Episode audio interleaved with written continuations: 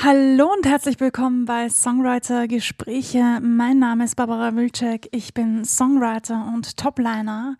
Und in der heutigen Folge, ihr habt es geraten, kommt der zweite Teil von dem Interview mit Thomas Foster heraus.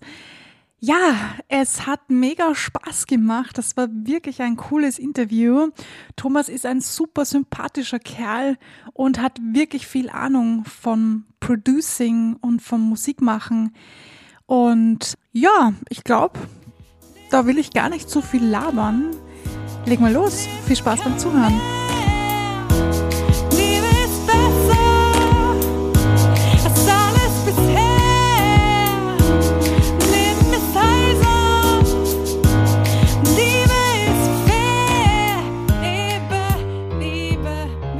Darf ich dich da mal gleich fragen, wegen Theorie? Also ich bekomme ja oft mal die Frage gestellt, muss ich mich theoretisch auskennen, um Songs zu schreiben? Und dazu habe ich schon eine eigene Folge gemacht, die könnt ihr euch noch nachhören, wenn ihr wollt. Ähm, wie siehst du das?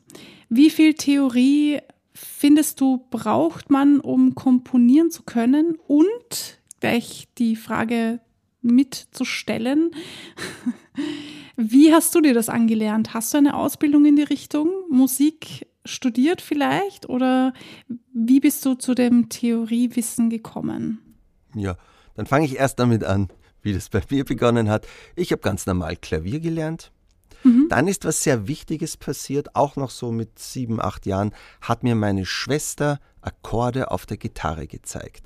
Und mhm. das war ganz wichtig. Das war der Einstieg in das Verständnis, was ist ein Akkord und wie kann ich mit drei Akkorden, am Anfang konnte ich nicht mehr, zehn Mike Krüger Songs, was damals die Königsdisziplin war, äh, zehn Mike Krüger Songs spielen und bin schon vor den Mädels der große Star, der einen Song nach dem anderen abfordert, obwohl ich nur drei Akkorde kann. Und irgendwann mhm. habe ich diese drei Akkorde aufs Klavier übertragen, konnte dann auch am Klavier diese Akkorde spielen und da hat so mein Grundbasiswissen von Harmonielehre begonnen. Ich war dann wahrscheinlich boah, zwölf oder so, wie ich gesagt habe, äh, Klavierunterricht macht keinen Spaß, obwohl ich meine Klavierlehrerin mochte. Ich will keinen Mozart und keinen Beethoven mehr spielen, es langweilt mich. Ähm, aber ich, ich, würde weiter Klavierunterricht nehmen, wenn mir meine Klavierlehrerin Beatles-Songs und ähnliches beibringen ja. würde, also mein Harmonielehrewissen vertiefen würde. Das würde ich gern weitermachen. Und tatsächlich fanden es meine Eltern okay und auch meine Klavierlehrerin. Und dann bin ich ja richtig wieder in den Klavierunterricht gegangen, habe aber nur noch gelernt, aha, man kann auch Umkehrungen von Akkorden machen. Oh, es gibt auch einen äh, vier, äh, stehe ich gerade an. Vier, äh, Dreiklang, Vierklang. Es gibt auch einen Vierklang, Vierklang also ja. es gibt auch Septakkorde und Non-Akkorde und so weiter. Ja. Dann ähm, habe ich mit 16 am Mozarteum studiert, Komposition. Ah. Das, ich, da habe ich schon einiges mitgenommen, aber es war für mich eher eine Sackgasse, weil sich das so halt mit der Theorie, wie Mozart und Beethoven funktioniert, äh, beschäftigt hat, mhm. dass ich, das, das war für mich so weit weg von dem, wo ich hin wollte.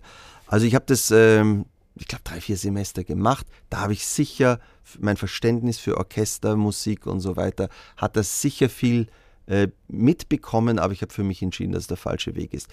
Ja, und dann habe ich mich nur in Eigeninteresse immer wieder damit beschäftigt und tatsächlich habe ich jetzt vor, ja, wahrscheinlich fünf Jahren nochmal Jazzklavierunterricht genommen, weil ich cool. mitgekriegt habe, es gibt die klassische Popmusik, wie da die Harmonielehre ist und so weiter, mhm. die beherrsche ich eh sehr gut.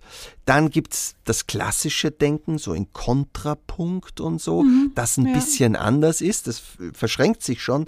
Es hat, äh, aber es ist ein anderes Denken, das zu einer anderen Musik führt wenn man so in Kontrapunkt und so weiter denkt. Und dann gibt es nochmal die Jazzmusik, die wieder auch ähnlich mit Akkorden arbeitet, aber doch ein anderes Denken hat. Mhm. Was da im Kopf von Musikern abgeht, die improvisieren, welche Regeln da passieren, ist doch ein bisschen anders. Und es war mir nochmal wichtig, meinen Horizont da äh, zu erweitern. Und deshalb habe ich zwei, drei Jahre lang Jazzklavierunterricht genommen. Mhm. Tatsächlich hat es genau zu dem geführt, was ich wollte. Das Musiktheorieverständnis habe ich bekommen und kann ich heute sehr gut in meine Musik einfließen lassen. Das ähm, ich, aus mir ein großer Jazzpianist äh, wird, das hat leider nicht so stattgefunden. Na gut. Jetzt zu deiner Frage, muss man das alles lernen, um gute Songs zu schreiben, wenn ich die nochmal mhm. so auf den Punkt bringen darf? Ähm, ja. Ich würde die mit einem ganz klaren Nein beantworten. Und ein schöner Beweis dafür, es gibt einen, einer der erfolgreichsten DJs, heißt Death Mouse äh, ist bekannt dafür, dass er mit einem großen Mauskopf auf der Bühne steht und mhm. auflegt. Hat, glaube ich, eine Zeit lang eine eigene Las Vegas Show gehabt. Also ist wirklich äh, ein sehr erfolgreicher und ist ein toller Musiker, hat ein Riesenstudio mit Modular-Synthesizern, wo er sich auskennt wie wenig Menschen auf diesem Planeten. Und der hat äh, in Videos, da gibt es so die Masterclass, wo man sich so halt von irgendwelchen Top-Musikern, mhm. Hans Zimmer redet da auch, wie er Musik macht und da redet ja. eben auch Deathmouse. Und der zeigt da, wie er komponiert. Und da kommt ganz klar raus, der hat das nie gelernt. Der weiß nicht, was eine Dur- oder Molltonleiter ist. Der weiß nicht, was der Unterschied zwischen einer Terz und einer Quart ist. Und er weiß auch nicht, äh, welche Akkorde in C-Dur funktionieren. Der schiebt Noten am Bildschirm herum. Aber du merkst, wenn du ihm zuschaust, wie schnell er die herumschaut, dass er irgendwann gelernt hat, was funktioniert und was nicht funktioniert. Mhm. Und so hat er sich seine eigene Musiktheorie im Kopf geschaffen und hat gelernt, wie er die Noten hinschieben muss, dass das funktioniert. Und komponiert tolle Sachen, wo ich sage, wow, auf das würde ich nie kommen. Also, ich glaube, man kann hier unterschiedliche Zugänge haben. Ähm, Absolut. Eins ist klar, man muss sich damit beschäftigen. Ob man das jetzt über das klassische Klavier lernt, über die klassische Gitarre, ob man einfach in ein Musikprogramm zum Experimentieren anfängt und das über viele Jahre macht und dabei besser wird, das ist, glaube ich, egal. Man kann seinen eigenen Weg finden, aber durch nichts tun wird es nicht passieren. Wird nicht passieren, richtig. Und Na, da habe ich genau, Entschuldigung, eins noch, und da habe ich ja. genau versucht, die, diese Lücke habe ich so erkannt, dass es so viel Musiker gibt, DJs letztendlich, die gerne Musik machen würden. Und denen fällt es leicht zu lernen, wie so ein Musikprogramm funktioniert, weil mhm. die kommen ja vom Auflegen, wo sie schon mit Mischpult und Filter und so arbeiten. Und das jetzt ein Musikprogramm zu übertragen, das verstehen sie alles relativ schnell. Klar, aber das kann man lernen in Wochen. In Wochen kann man mal das Grundverständnis lernen, wie man einen Musiktrack produziert. Was man nicht in Wochen lernen kann, lernen, in Wochen lernen kann, war schon richtig, ist die Musiktheorie. Also, wie baue ich einen Akkord, welche Akkorde passen zusammen. Und da habe ich mhm. genau die Lücke für mein Buch erkannt, ein Buch zu machen, das nicht wie alle anderen Bücher die Musiktheorie, die unendlich groß ist. Man kann, es ist genauso schwierig, Musiktheorie perfekt zu lernen und wie lesen zu lernen. Das ist ähnlich groß. Sondern das nur auf das zu konzentrieren, was ich jetzt brauche, wenn ich in einem Musikprogramm Musik produzieren möchte.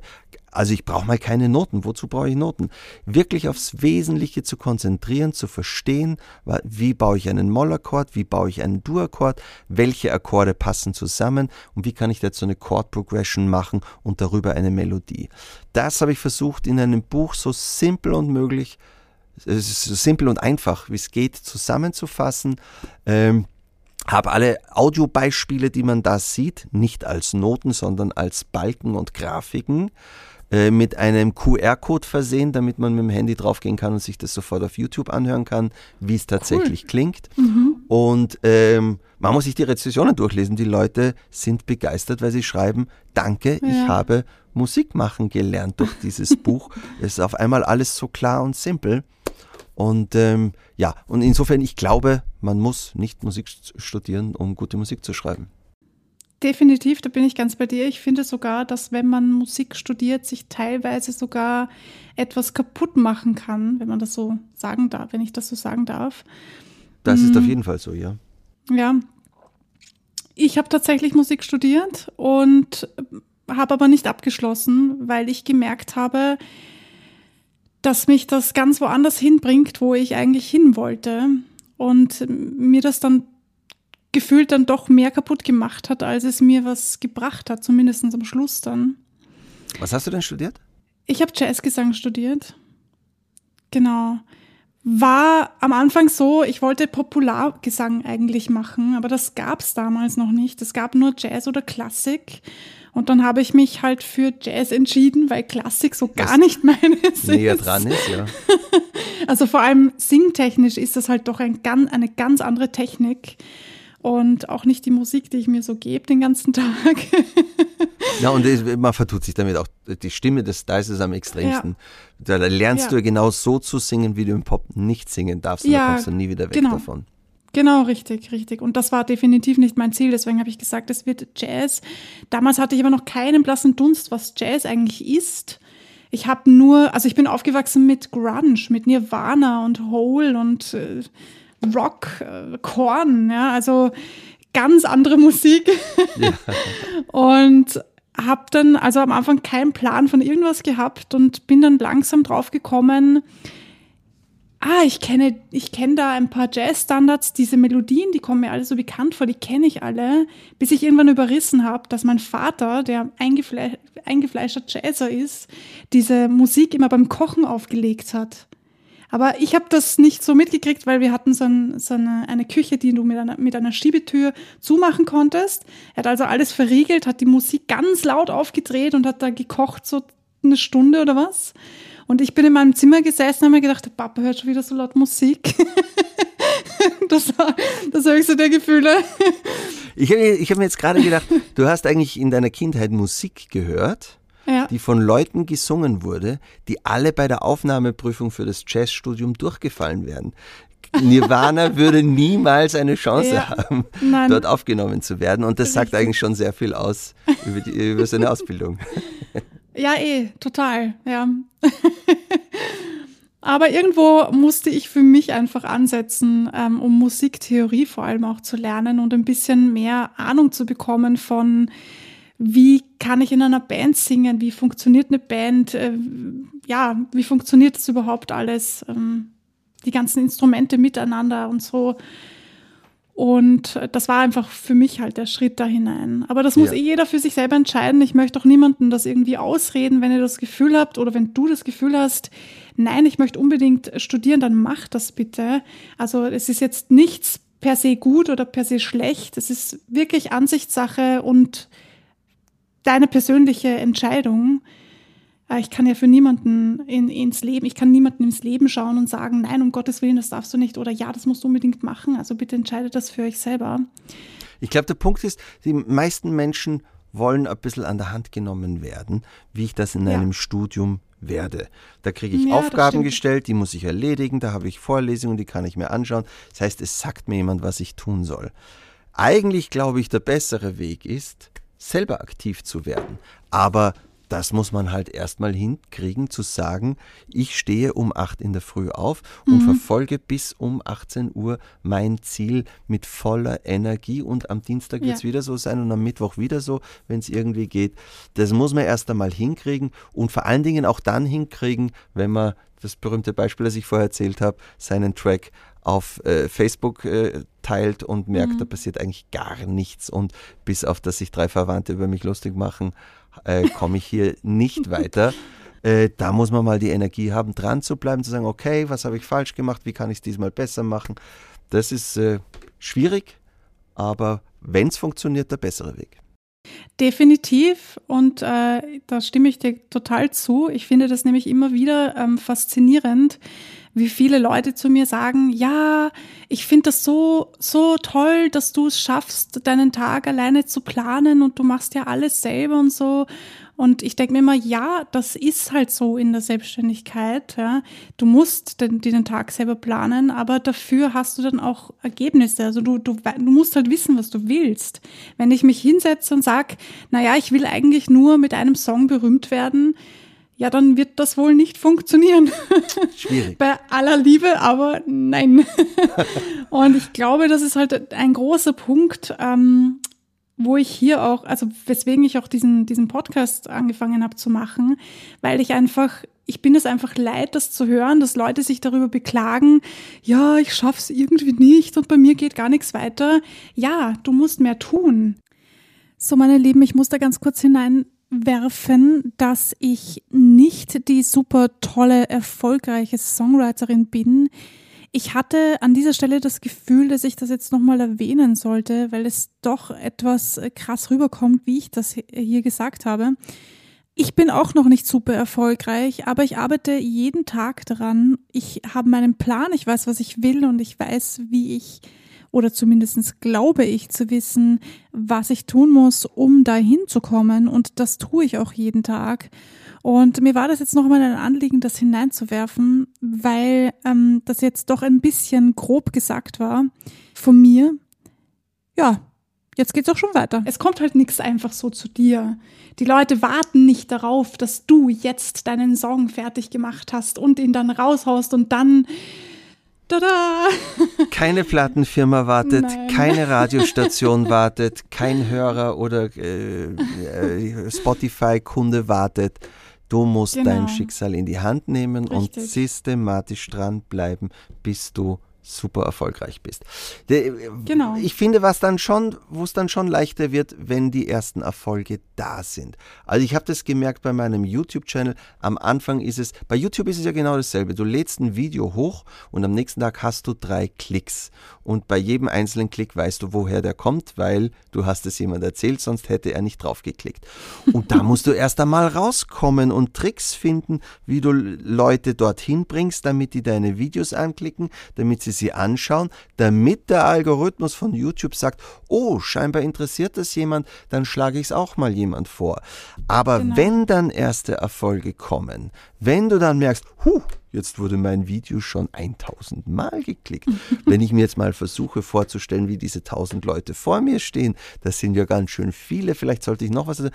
Das motiviert ja auch unglaublich. Mhm. Also ich glaube, das Wichtigste ist mal, dass man über diese erste Hürde drüber kommt, die wirklich mühsam ist und schwierig ist. Und manche Leute posten ihr Leben lang irgendwelche Songs auf Facebook und kommen nicht weiter und es passiert nichts. Äh, und ja, bleiben dann in ihrem Trott, wo sie nicht weiterkommen. Man muss schon wirklich schauen, was funktioniert und was kann ich optimieren, damit es besser funktioniert.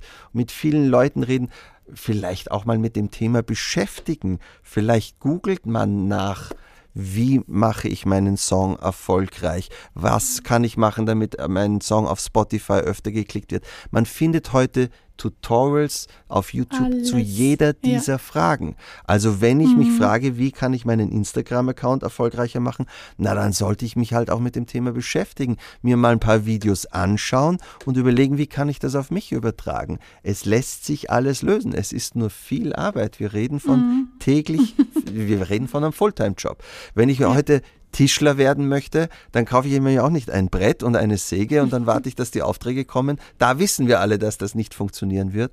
Beim Songschreiben ist uns das oft nicht so klar. Da hoffen wir immer noch auf ein Wunder. Ja, absolut. Das ist äh, in der Musik halt so. Irgendwie hat sich das so etabliert, dass die Leute glauben, na ja, du, wenn du brauchst ja nur einen Hit schreiben und dann, dann bist du schon berühmter. Und dann, äh, ich vergleiche das auch ganz gern immer mit einer ganz normalen ähm, Geschäftsidee, sage ich jetzt mal, ich will, keine Ahnung, einen, ein Lokal eröffnen und Klamotten verkaufen, da kann ich ja auch nicht, ähm, habe ich ja auch nicht so einfach das Geschäftslokal und, und meine T-Shirts und die müssen, müssen ja auch irgendwo herkommen. Die müssen auch mal erst gedruckt und gemacht werden. Ich muss mal viel Energie und Arbeit da hineinstecken, ein, ein Design entwerfen. Ich muss mir überlegen, welchen Stoff ähm, möchte ich ähm, haben, also wo soll das drauf gedruckt werden, welche Farben möchte ich benutzen und so weiter und so fort. Also da steckt eine riesen Maschinerie dahinter und das ist in der Musik ja auch nicht anders. Wird ja. aber leider Gottes oft unterschätzt. und ähm, ja. Ja, die Leute kriegen nicht mit, wie viele tolle Songs es dort draußen gibt, die ja. nie gehört wurden, die nie Erfolg hatten.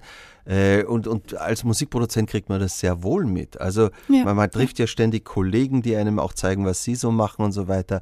Was dafür Produktionen sind, die viel besser sind teilweise als das, was in den Charts ist, was nie jemand gehört hat. Ja. Warum? Ja, weil die sich halt nur um die Musik gekümmert haben, aber nie ums Marketing und mhm. immer gehofft haben, dass wenn die Musik gut genug ist, dann werde ich schon entdeckt. Leider nein. Mhm. Genau das ist es. Die Musik muss gut sein, man muss den Zeitnerv, man muss, äh, der Song darf nicht nur toll sein, er muss auch jemand abholen. Er muss den mhm. Hörer irgendwie bewegen. Man kann auch einen ganz, ganz tollen Song schreiben, der einfach niemand abholt. Es ja. muss den Hörer irgendwo emotional bewegen. Es muss ihn dorthin bringen, dass er sagt, den will ich nochmal hören. Den will ich jetzt meiner Freundin vorspielen. Äh, das muss man irgendwie erreichen. Und damit das passiert, muss auch das Marketing stimmen. Da muss sehr viel passieren und das ist viel Arbeit. Aber ich finde es toll, dass man das selber machen kann und nicht mehr auf die große Plattenfirma warten muss. Mhm. Finde ich auch. Ähm, habt ihr, also macht ihr euer Marketing auch noch selber? Oder habt ihr bereits jemanden? Wenn du sagst, äh, euer Marketing, das Marketing für Foster kennt für uns als Musikproduktion. Mhm, genau. Absolut machen wir das selber. Man muss dazu sagen, wir haben da auch ein bisschen Glück gehabt. Ich sage mal, in den 90ern sind uns die Aufträge nur so zugeflogen und wir haben nichts dafür getan, weil wir wollten eher Hausmusik produzieren. Wir haben dann ein paar mhm. Songs geschrieben, die in Ibiza erfolgreich waren und so weiter. Ähm, und wir haben uns eigentlich gar nicht drum geschert und die Aufträge sind uns nur so zugeflogen. Wir waren eher so in dem Mode, ja, dann produziere ich jetzt halt diesen blöden Jingle auch noch. okay. Und hof hoffentlich haben wir bald den großen Ibiza-Hit, weil um den geht es mir eigentlich. Äh, und wie man dann älter geworden ist, hat man eher verstanden, vielleicht sollten wir uns mal lieber um das kümmern, wo schon Erfolg da ist. Und da haben wir es dann geschafft, mit viel eigener Energie äh, auf den internationalen Markt zu kommen, also rauszukommen aus Deutschland, Österreich, Schweiz, wo wir schon mhm. die meisten Radiostationen gemacht haben, immer wieder mal und so weiter, da rauszubrechen und mal in New York eine Station, in Washington eine Station, in völlig neue Märkte zu kommen. Und das hat viel Arbeit gebraucht. Und könnte ich auch kurz noch eine kleine Geschichte dazu erzählen, die Gerne. auch vielleicht schön ist, wenn es darum geht, wie wird man erfolgreich. Ähm, nämlich zu schauen, wo will ich hin und wie erreiche ich das, da hinzukommen. Also unser Ziel war es, wir wissen, wir können tolle Jingles produzieren, wir produzieren die größten Stationen in Deutschland, Österreich, Schweiz. Wie kriegen wir jetzt eine Station in New York dazu, für die zu produzieren? Schwierig. So, und jetzt muss man nachdenken, von wem will ich was und was will der und wie kann ich das irgendwie so geschickt einfädeln, dass ich dem erstmal was gebe, was er will, damit ich dann am Ende das kriege, was ich will. Mhm. Und da haben wir festgestellt, wenn ich jetzt also anrufe bei der Radiostation in New York und sage, hello, I am Thomas from Austria, I would like to produce some jingles for you, ich würde gerne ein paar Jingles für dich machen, komme ich nicht mal an der Sekretärin vorbei, keine Chance. Also haben wir einen Weg gefunden, etwas zu finden, was die wollen. Wir haben in Salzburg ein großes Broadcast-Symposium organisiert. Also konnte ich anrufen bei der Station in New York, den großen Star-Moderator, und konnte sagen, du, wir machen ein tolles Sympos Symposium und wir wollen dich, du coole Socke, dich wollen wir als Sprecher haben. Und auf einmal sagt er, well, uh, yes, I could imagine to come to Salzburg und Dings. Haben dem nur die Reisekosten bezahlt, aber mhm. sonst nichts. Der war so gebauchpinselt davon, dass er vor europäischen Radiostationen sprechen darf, dass der einfach sich diese fünf Tage Zeit genommen hat und nach Salzburg geflogen ist. Wahnsinn. Und nicht nur einer aus New York, sondern auch einer aus Australien, einer aus Moskau und so weiter. Das war natürlich viel Aufwand, aber es hat dazu geführt, dass diese Menschen alle fünf Tage in Salzburg waren, unsere Freunde geworden sind. Und da habe ich das Klima, mit dem mal drüber zu reden. By the way, wir haben uns mal eure Jingles angehört, die klingen ja gar nicht so toll, das könnte man viel besser machen. Wollen wir nicht mal reden, dürfen wir mal was anbieten. Auf einmal redet man auf Augenhöhe mit diesen Leuten. Und mhm. das klappt auch nicht immer, aber unterm Strich hat es dann doch in vielen Fällen funktioniert. Und also ein gutes Beispiel, wie man halt immer wieder schauen muss, wo will ich hin, wen brauche ich dafür und was muss ich dem geben, dass ich für den attraktiv bin, dass der mit mir was zusammen machen möchte. Da bin ich ganz deiner Meinung. Also genau das ist auch der Punkt, wo ich mir immer denke, man muss sich, glaube ich, immer zuerst die Frage stellen, was kann ich jemanden anderen bieten, nicht, was kann der für mich tun. Ich glaube, da sollten noch viele ihr, ihr, ihr Mindset einfach switchen, indem ich verstehe schon, dass das schwierig ist für viele. Sie wollen, sie wollen, dass man ihren Track produziert oder sie wollen, dass man mit ihnen zusammenarbeitet oder was auch immer. Man will viel von anderen Menschen haben, aber wenn man das möchte, dann muss man auch bereit sein, etwas zu geben. Ja, Und zum Beispiel als Sänger ein großartiger Weg, um mhm. mit anderen Leuten in äh, Kontakt zu kommen, ist man macht einen Podcast, ja? Weil dann kann man die Leute in den Podcast einladen. Ich zeige aber gleichzeitig, während du auf dich ja, zeigst, genau. auch auf mich. Also, also so. Weil ich mache dasselbe. Na, auf einmal habe ich den Tim Renner, der der Chef von ähm, Universal Deutschland war, zu Gast in meinem Podcast. Wahnsinn. Auf einmal habe ich den Thomas Stein, äh, den jeder kennt, weil er im, im Casting gesessen ist, als Gast. Also auf einmal kommt man mit ganz anderen Leuten in Kontakt und natürlich ja. unterhält man sich dann möglicherweise auch über irgendwelche Kooperationen und so weiter. Mhm. Also das ist genau so ein Weg, wo man schaut, was kann ich für andere Wege gehen, um mich hier weiterzuentwickeln, um mein Netzwerk ein bisschen auszubauen. Und das sind genau die wichtigen Punkte, um irgendwie weiterzukommen. Mhm. Genau, richtig. Also wirklich ein guter Punkt. Ich würde noch gerne ein bisschen in Richtung wie du dahin gekommen bist, wo du heute bist, gehen, weil ich diesen Weg ganz spannend finde. Hast du etwas ganz Spezielles erlebt oder getan, wo du im Nachhinein sagst, wenn das nicht passiert wäre, dann wäre ich heute nicht da, wo ich bin? Und dafür bin ich äh, sehr dankbar. Das sind mehrere solche Weichen. Und mhm. ähm, ein paar davon, oder die meisten habe ich davon eigentlich auch heute schon ähm, mal einfließen lassen. Ähm, mhm. Da ist mal das ganz Wichtige, Musizieren in der Kindheit. Ich finde ja immer, Dinge, die man in der Kindheit lernt, da bleibt sowas viel weiter, es klingt jetzt so blöd, so viel weiter innen hängen, da hat man einen anderen Bezug dazu, da hat man ein anderes Gefühl dazu. Alles, was ich in der Kindheit gemacht habe, habe ich dann irgendwann später ein bisschen auch zu meinem Beruf gemacht. Ich habe Filme gemacht, jetzt habe ich meinen YouTube-Channel. Ich habe äh, viel Musik gemacht, ich bin Musikproduzent geworden. Ich habe, mein Vater hat mir mal Software-Programmieren gezeigt. Äh, selbst wenn ich mir das nicht gemerkt habe, wie es geht und von damals nichts mitgebracht habe, habe ich dann irgendwann vor 15 Jahren angefangen, Software zu programmieren. Nicht, weil das Wissen von damals da war, sondern weil das Gefühl, da war und die Begeisterung, die Interesse daran da ist, die man mhm. dann später noch besser ausleben kann.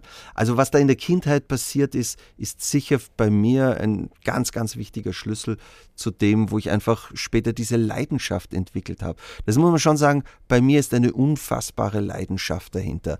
Ich gehe am Wochenende, nachdem ich die ganze Woche Jingles produziert habe, gehe ich am Wochenende nochmal ins Studio und schreibe einen schönen Song, weil ich, weil ich es einfach liebe, Musik zu produzieren. Ich, ich glaube jetzt gar nicht, dass ich so ein totaler Workaholiker bin, der auf viel zu viele Stunden kommt. Das stimmt jetzt auch nicht. Aber ich, ich habe da eine unglaubliche Leidenschaft und ich gehe gerne ins Studio und mache Musik nach wie vor nach so vielen Jahren. Und dafür ist wichtig, was ich in meiner Kindheit gemacht habe, wo, wo die Wurzeln dafür gelegt wurden. Mhm. Ähm, es gibt natürlich verschiedene Punkte, die wichtig waren, um das Business tatsächlich aufzubauen, das wir heute machen, da war mal der wichtige Punkt, wie wir damals zu Ö3 kamen, wie wir unsere Musik verkaufen wollten und dadurch unsere ersten Jingles dort platziert haben. Mhm. Da war ein anderer wichtiger Punkt, wie wir von Österreich nach Deutschland gekommen sind. Da weiß ich nämlich noch, habe ich gesagt, jetzt machen wir schon für Ö3 so viele Jingles für alle Sendungen, jetzt müssen wir mal einen Sender in Deutschland machen. Und da habe ich mitgekriegt, die Antenne Bayern, die ist recht groß und die wäre recht cool. Also habe ich angerufen an der Antenne Bayern. Und man hat damals immer von der musikalischen Verpackung gesprochen. Also habe ich angerufen bei der Telefonzentrale von der Antenne Bayern und habe gesagt, ich würde gerne jemand sprechen, der für die Verpackung zuständig ist. Der erste Anruf war nicht so erfolgreich, da bin ich auf der Post gelandet und musste wieder auflegen. Der zweite Anruf ja. habe ich mich ein bisschen geschickter ausgedrückt und bin bei einem gewissen Markus Kahn gelandet, der damals, man sagt auch Jingles Kahn, äh, der damals unsere Arbeit von Ö3 zufällig kannte, weil er gerade für den Sender eine Programmanalyse von Ö3 gemacht hat. Und der hat gesagt, ja, dann kommt so mal auf ein Bier vorbei, dann reden wir mal. So. Tatsächlich haben wir uns dann im Münchner Biergarten wiedergefunden, immer wenn er weggeschaut hat, die Weißbier irgendwie wegzulernen, damit wir irgendwie noch mit dem Auto nach Hause fahren können. ähm, das war sicher ein wichtiger Moment, weil da haben wir angefangen für Antenne Bayern zu produzieren und dadurch sind wir in den deutschen Markt reingekommen und da wurde das wesentlich größer. Dann war ein wichtiger Schritt, wie wir das alles ähm, geschafft haben, international zu machen, habe ich schon erzählt. Dadurch, dass wir ein Broadcast-Symposium gemacht haben, mhm. haben wir internationale Radioleute hierher bekommen, mit denen wir uns angefreundet haben. Und dadurch sind wir weitergekommen. Und heute würde ich sagen, meinen YouTube-Channel zu starten, der auch eine gute Zeit gebraucht hat, bis das mal funktioniert hat, bis es mal so ist wie heute, dass wenn ich irgendein Video rausschieße, haben es am selben Abend bereits 300 Leute gesehen, ohne dass ich es woanders bewerbe. Ähm, das war auch ein weiter Weg, aber das war ein, auch eine ganz, ganz wichtige Schaltstelle für das, was ich heute mache, äh, die sehr viel ermöglicht, auf der man, ich meine, wir zahlen fast nichts mehr für Software. Wir kriegen alle, kommt irgendein tolles neues äh, Plugin raus. Ja, die Firmen reißen sich drum, mir uns das nachzuschmeißen, mhm. weil sie wissen, dann mache ich vielleicht ein Video drüber. Mhm. Und ähm, also mit YouTube Geld zu verdienen ist nicht so einfach. Da muss man schon sehr, sehr erfolgreich sein. Da sollte man besser eine Million Abonnenten haben und nicht wie ich 45.000. Aber das Drumherum, was damit alles möglich ist, wie du mit Leuten auf einmal kooperieren kannst, weil die heiß drauf sind, Teil deines YouTube-Channels zu sein. Du brauchst ein Marketing für deinen Song, ja, kriege ich gratis, würde normal 800 Euro kosten, nur die Radiopromotion, weil ich einen, eine Sendung mit dem Typen mache, der äh, die Promotion macht und der natürlich weiß, dass genau seine Zielgruppe, seine zukünftigen Kunden in meiner Sendung sind. Also Wahnsinn, das mhm. ist alles schon eine sehr große Basis, die ein ganz anderes Arbeiten ermöglicht und was sicherlich natürlich, auch eine wichtige Schaltstelle. Wie lange hat es gedauert, bis du deinen YouTube oder bis ihr den YouTube-Kanal ähm, dort hattet? Also wo er Tatsächlich, jetzt den YouTube-Channel betreibe ich schon selber. Es ist kein mhm. Gemeinschaftsprojekt von der Firma. Mhm. Ähm, ich habe etwas gemacht, was sich als äh, sehr zielführend herauskristallisiert hat, warum ich viel schneller erfolgreich geworden bin als alle anderen Kollegen im Musikproduktionsbereich, die ich so kenne, mhm. okay. weil ich nicht mich auf ein Programm spezialisiert habe, wo ich gesagt habe, ich arbeite mit Logic, also mache ich nur Tutorials für Logic, weil mhm. dann bist du auf die Logic Community beschränkt. Ich ja. habe jedes Programm Einfach weil ich gesehen habe, diese Tutorials für die Musikprogramme gehen so gut. Also habe ich mir jedes Programm hergenommen, fast jedes. FL Studio, ein fürchterliches Programm. es ist echt. Habe ich auch mal probiert. Ja. Es ist sehr kompliziert, äh, umständlich. Man macht einfache Dinge, aber jeder FL Studio User, der es nicht anders kennt, ist so begeistert. Sag ich, du, okay. wie, wie, wie kriege ich denn einen EQ in dieses Programm rein? Jetzt hier auf dieses Klavier. Ah, das geht ganz leicht. Da brauchst du nur in die Informationen gehen, dort sagen, dass du einen freien Channel möchtest, dann musst du den Mixer öffnen, den Channel suchen. Dann sag ich, aber in jedem anderen Programm gebe ich den EQ einfach aufs Klavier. Ah, das verstehe ich jetzt gar nicht, das ist doch eh so einfach. Ja, okay. Aber ich habe mich auch damit auseinandergesetzt und ähm, bin da schnell reingekommen und konnte Tutorials machen, die jetzt 500.000 äh, Mal angeklickt worden sind. Mhm. Und ähm, also, ich sage mal, nach einem halben Jahr habe ich gesehen, dass es funktioniert. Dass wenn ich Themen, Videos mache zu äh, interessanten Themen, wo gerade ein neues Programm, ein neues Plugin, ein neues Update erschienen ist, äh, dass das dann auch wirklich viel gesehen wird. Das habe ich nach einem halben Jahr gemerkt, das funktioniert. Mhm. Und äh, von da weg geht man sukzessive weiter und, ähm, und ist immer auch wieder wichtig, dass man sich neu erfindet, dass man immer wieder schaut, was funktioniert, was könnte ich mal Neues ausprobieren. Manche Sachen funktionieren nicht und dann lässt man es wieder. Andere sind die Siegeridee und äh, da ist wichtig, viel zu experimentieren. Und das geht bei YouTube natürlich sehr gut, weil du hast täglich die Resultate. Du siehst sofort, ja. du hast sofort die Kommentare, die dich entweder mhm. in den Himmel loben oder vernichten. ja. Und äh, das hilft schon sehr. Ähm, ich würde noch mal ganz kurz zurückkommen zu dem Songwriting, weil das wollte ich dich vorhin fragen, dann ist es mir entfallen. Ähm, wir haben ja sehr viel über die Komposition gesprochen und wie du daran gehst beim Schreiben. Jetzt interessiert mich noch, ähm, wie machst du das, wenn du Texte schreibst? Schreibst du Texte? Gar nicht? Ähm, manchmal habe ich angefangen, dass ich die Hook, also wie heißt der Song, was mhm. ist das Hauptthema, das im Refrain gesungen wird, dass ich mir das selber überlege. Und das kann ja manchmal nur I wanna cry, drei Worte, ja. Mhm. Aber das ist schon ein entscheidender Anteil am Text. Das gibt eigentlich schon ein bisschen vor, worum es in dem Text geht. Das ist die Haupt, mhm. das gibt die Emotion vor und so weiter. Dass ich die selber texte, weil damit definiere ich auch die Melodie, die Hook und so weiter. Und von da weg ist es für einen anderen Texter leichter, einen Text zu entwickeln.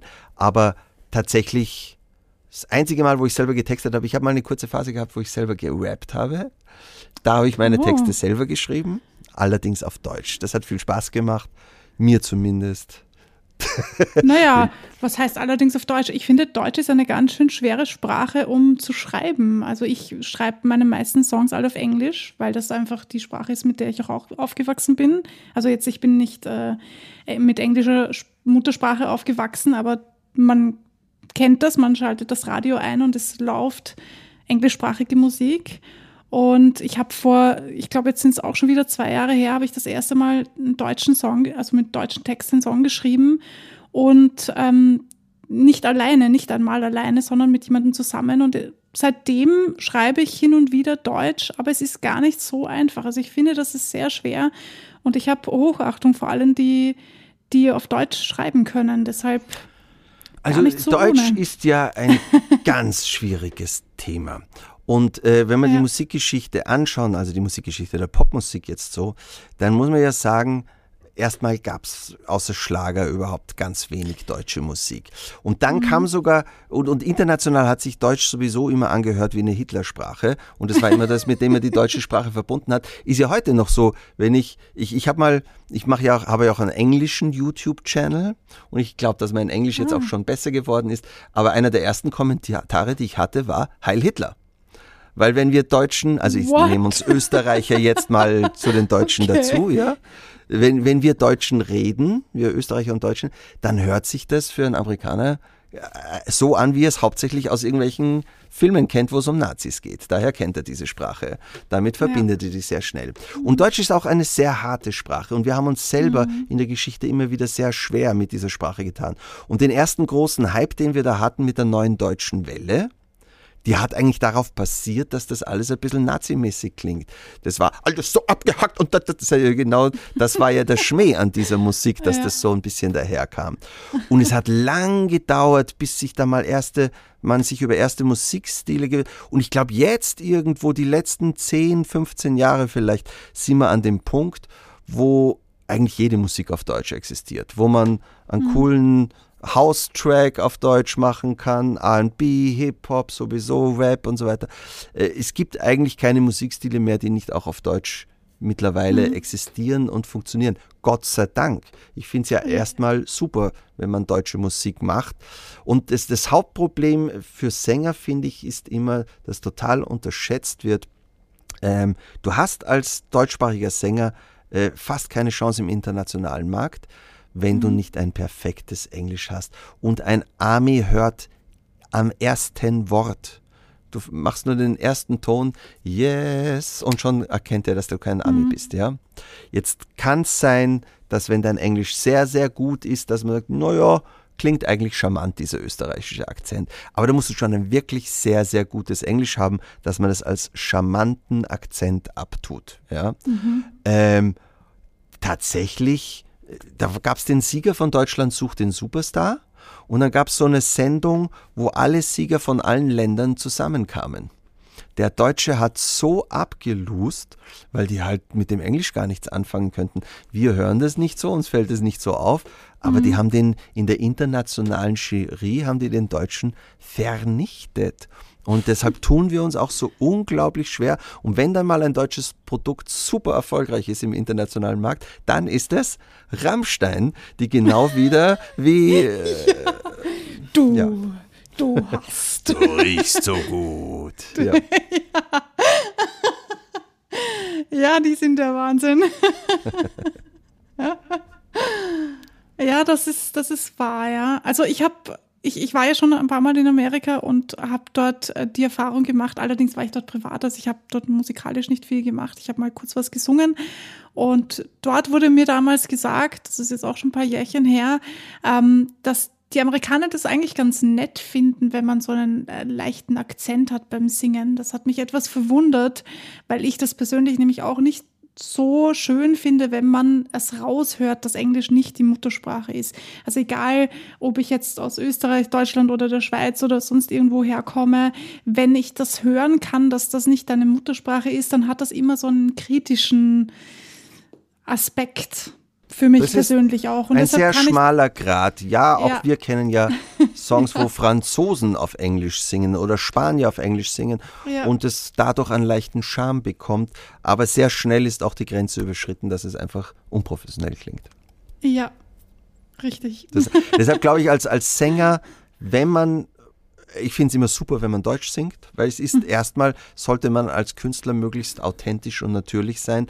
Und erstmal ist man viel authentischer in seiner Muttersprache, als man spricht der Fre- Fremdsprache. Das ist ja, Ja, ja, ein logischer definitiv. Aspekt. Wenn ich mir aber einbilde, ich glaube, ich würde gern Englisch singen, dann muss man das zur zum Ziel Nummer eins machen, dann gibt's Netflix nur noch auf Englisch und in keiner anderen Sprache.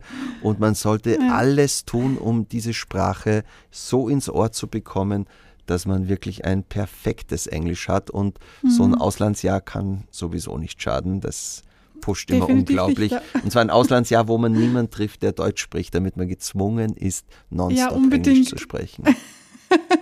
Das hilft nämlich wirklich tatsächlich. Ja, ja, ja. Auch wenn man sich am Anfang mega verloren fühlt und das Gefühl hat, so, ah, ich kann mich nicht verständigen, ich weiß nicht, was ich sagen soll. Das hilft wirklich, wirklich sehr. Ja, ja, ja. Ja, da muss man durch. Das, äh, Absolut, da bin ich absolut deiner Meinung.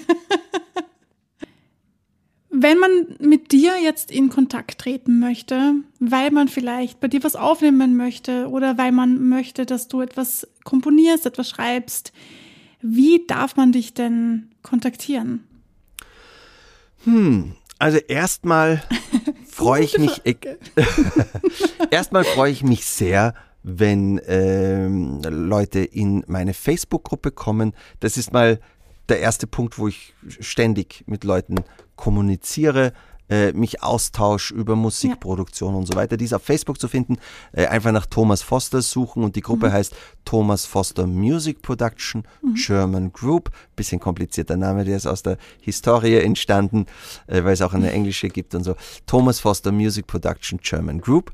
Und ähm, das ist eine tolle Gruppe, nicht weil ich so toll bin, sondern weil die Leute da drin so äh, toll zusammengewachsen sind und äh, niemand lacht jemand anders aus, weil er Anfänger ist oder so. Da sind super Profis drin, da sind wirklich äh, die erfolgreichsten Musikproduzenten aus Deutschland drinnen und trotzdem sind viele Anfänger und nie, wenn jemand eine Frage stellt, wird er arrogant behandelt oder so, sondern die, äh, die Superprofis, die eben gerade noch den neuen Mariah Carey Song geschrieben haben, helfen den Anfängern und erklären denen, äh, wie sie ihr Problem lösen und so weiter. Ich bin immer wieder begeistert, was da für ein nettes Klima herrscht und wie toll das funktioniert. Also das wäre mal der erste Punkt. Tatsächlich kann man mich aber auch ähm, ganz normal, wenn es um Musik produzieren geht, über die Firma kontaktieren, über die Homepage von Foster Kent. Da gibt es eine ganz normale E-Mail, Contact Us. Ähm, ja, das wäre der einfachste Weg, mich direkt zu äh, kontaktieren. Sehr gern. Also Leute, auf geht's. Ja, und, und einmal wollte ich noch, wenn ich noch kurz Ja, Werbung in Eigensachen machen darf. Ja, Wir haben live auf Twitch diesen Song A Few to a Kill von Duran Duran produziert. Und am 26. März produzieren wir einen Remix dazu, live auf unserem, auf meinem Twitch-Channel Thomas-Foster-Music. Und an dem Tag starten wir in dieser Sendung auch den Remix-Wettbewerb. Es gibt grandiose Preise. Ähm, die ich dann erst bekannt geben darf am 26. Aber wenn man Musik produzieren möchte, wirklich sehr, sehr spannende Preise, die einem hier sehr weiterhelfen. Und ähm, ja, wir werden an diesem Tag in dieser Show auf Twitch äh, einen Remix komplett produzieren und jeden Schritt, den wir machen, auch erklären, so dass auch jemand, der noch nicht so viel Erfahrung von Musik produzieren hat, äh, mitkommt und das versteht, was da passiert.